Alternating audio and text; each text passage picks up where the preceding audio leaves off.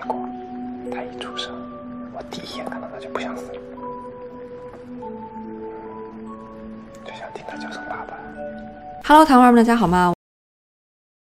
我是喜欢做鸡头不喜欢做凤尾的店长王瑞，一名心理学入坑十年的留美心理咨询师，也是一个老书虫。欢迎来到心理学好书的栏目，这里是安慰剂心理小店，将心理学变成一种生活方式的地方。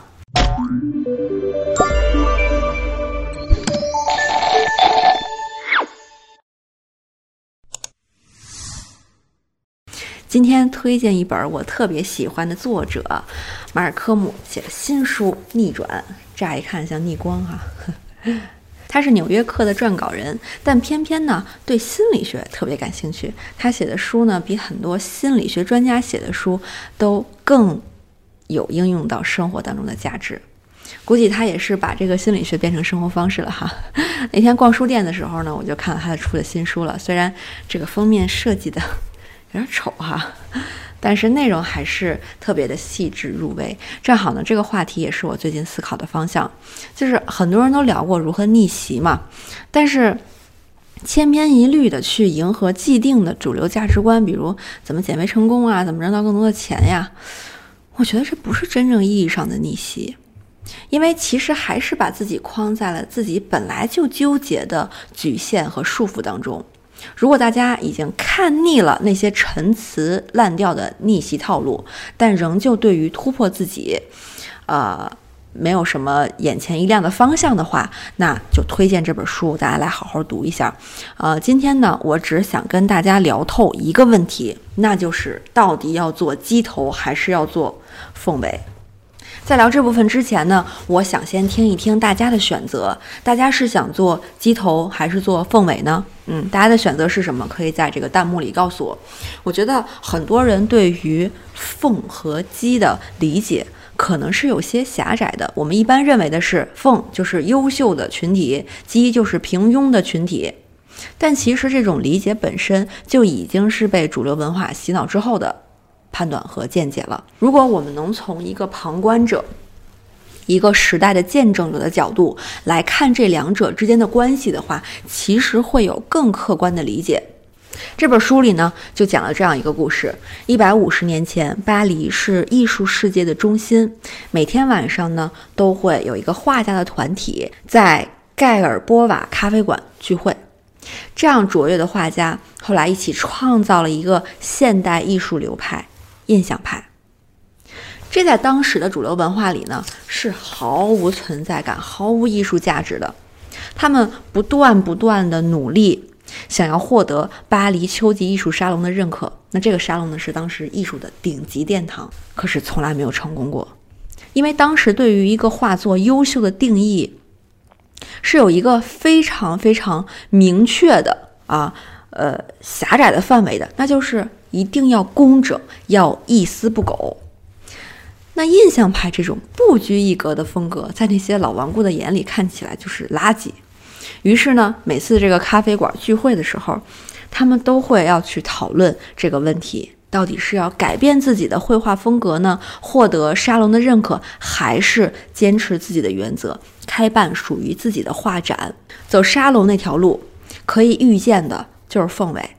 但是开办属于自己的画展，就是具有里程碑意义的开创者，在当时看来肯定是鸡头。最终呢，这群画家做出了一个选择，他们硬着头皮趟出了自己的一条路，然后我们现在才有机会看到这些优秀的作品。那个咖啡馆的开创者里就有莫奈、德加、塞尚、雷诺阿，还有毕沙罗。再说，他们是鸡头，是不是听起来怪怪的啊？这些人，你你说他们是鸡头，但他们曾经真的是鸡头。这个选择真正的困难之处在于呢，我们是要走向自己已知的但绝望的失败，还是要走向未知的但是充满希望的自我实现？凤尾是不能选吗？不是，而是在选择凤尾的时候，你是不是真的明白了自己的选择到底是什么？比如我们在选读哪所大学的时候，其实就会面临这样的一个困境：在中国社会，九八五、二幺幺这些数字是有意义的，是有很重要的意义的。所以很多人哪怕是进了一个最差的啊不喜欢的专业，也要挤破头去这些有 title 的学校。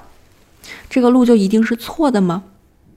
其实最关键的是，你是不是能在这种持续的不喜欢、不舒服、不自在、不满意的状态当中坚持下来？我在逛那个豆瓣的那个九八五 Five 小组的时候呢，常常就看到这样的情况：在曾经的学校都是优秀的尖子生，那来到全是尖子生的顶级院校的时候，就崩溃了，因为他们根本没有准备好。如何做一个凤尾？所以连考试及格拿到学历，这个本来是最基本的要求，可能都是很难做到的。在这种情况下，鸡头也不是说啊就要去差学校去碾压别人去找存在感了，不是，而是要去找到自己能够产生源源不断的动力的人生方向。只不过这个人生方向在当下没有很多人走而已。哪怕说当下可能是鸡头哈，但是这只鸡会不会变成莫奈的抽象派呢？是充满无限可能的。我当时在申那个美国的研究生的时候呢，我也稍微纠结了一下。哈佛有教育心理学可以选，哥伦比亚有呃学校就是 school counseling 可以选，宾夕法尼亚有一个一年的咨询项目可以选。这些常人能的学校都太好了，真的很诱人，也很让人动心。可是这些项目真的不是我想要学的呀。要读，我相信我自己可以坚持下来，不是坚持不下来。在别人问起，比如上什么学校的时候，我也可以非常自豪。嗯，可是当这些光环的时刻褪去了之后，剩下的生活也只有我来承受。接下来可能无路可走的后果。你说我学个教育心理学干嘛呀？我不去学校。我最后选的是波士顿学院，对外没有响亮的名字，但是这段经历对我的人生影响是无法替代的。就包括现在再有人问我选择方向的时候，我都特别坚定的去推荐这个学校，就是走咨询这条路哈。这也是决定我走今天的路，创立安慰剂的开始，是一段。很少有人会走的路，不用承受主流竞争的压力，但是要面对很多还没有办法去定义的恐惧和不安和挑战。之所以能够一直坚持呢，想必和莫奈当初放弃的初心是一样的吧？因为想要画自己的画这件事情非常重要。不知道大家想画的画是什么样子的呢？欢迎在弹幕里告诉我。那也作为我们今天的纪念弹幕，就是大家想要探索的鸡头究竟是什么呢？也许这个就是你人生转折的起点。还是老规矩哈，我会从评论区里边抽一个用心侠留言，然后送出《逆转》这本书。如果大家呃，有希望我来推荐的书去讲解的书的话呢，也可以呃随时呢发在那个安慰剂心理小店微博超话的那个上面，我会不定期的去看一看，因为呃现在做的有些书里边就是大家推荐的，我觉得特别好。嗯，那今天视频差不多就到这里了，文字版、音频版欢迎关注安慰剂的公号，后台回复“心理学好书”就可以收到。呃，另外回复封面也可以获得本期封面的来源。最后别忘记三连打卡，我们下期见。拜拜。